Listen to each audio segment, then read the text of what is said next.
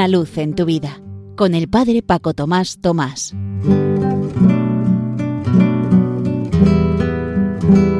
Queridos amigos de Radio María, os saludo muy cordialmente desde la parroquia San José en Las Matas, cerca de Madrid. Os voy a leer un texto del libro Y vuelve la Navidad, de una conocida autora de nuestro tiempo. Se acerca la Navidad y las calles de la ciudad se cubren de luces. Una fila interminable de comercios, una riqueza refinada pero exorbitante. A la izquierda de nuestro coche una fila de escaparates llama nuestra atención. Al otro lado del cristal nieva suavemente, ilusión óptica.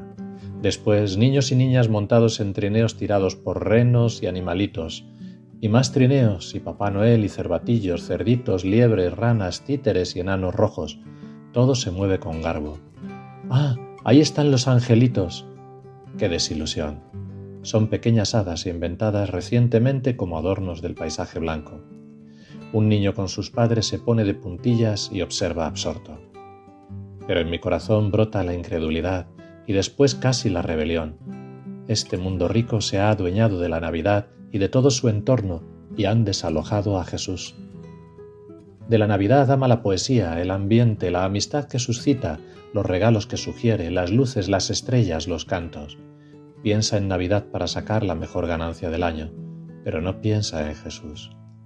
Vino entre los suyos y no le recibieron. No había sitio para él en la posada, ni siquiera en Navidad. Esta noche no he podido dormir. Este pensamiento me ha tenido en vela. Si volviese a nacer haría muchas cosas. Si no hubiese fundado la obra de María, fundaría una que sirviese a la Navidad de los hombres en la tierra imprimiría las postales más bonitas del mundo, crearía estatuas y figurillas con el arte más preciado, grabaría poesías, canciones antiguas y actuales, ilustraría libros para niños y adultos sobre este misterio de amor, escribiría guiones para representaciones o películas. No sé lo que haría. Hoy estoy agradecida a la Iglesia por haber salvado las imágenes. Cuando estuve hace 25 años en un país dominado por el ateísmo, un sacerdote esculpía estatuas de ángeles para recordarle el cielo a la gente. Hoy lo comprendo mejor. Es una experiencia que se siente ante el ateísmo práctico que invade el mundo por todas partes. Realmente este quedarse con la Navidad y excluir al recién nacido con mayúscula es algo que apena. Que por lo menos en todas nuestras casas se grite quién con mayúscula, quién ha nacido, haciéndose una fiesta como nunca.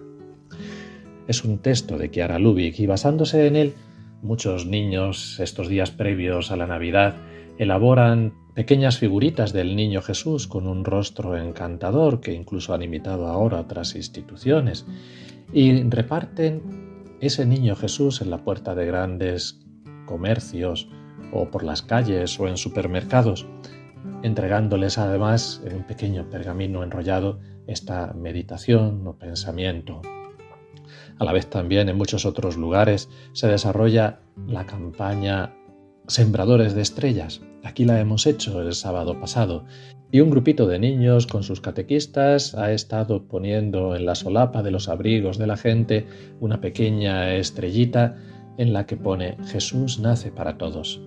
Han sido varias las personas que al ir a ponerles una estrellita decían no tengo nada para dar, pensando en que se les estaba pidiendo el aguinaldo.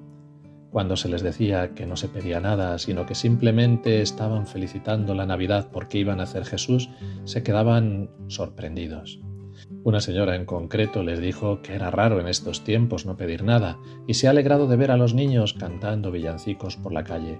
Decía que se echaba de menos iniciativas como esta.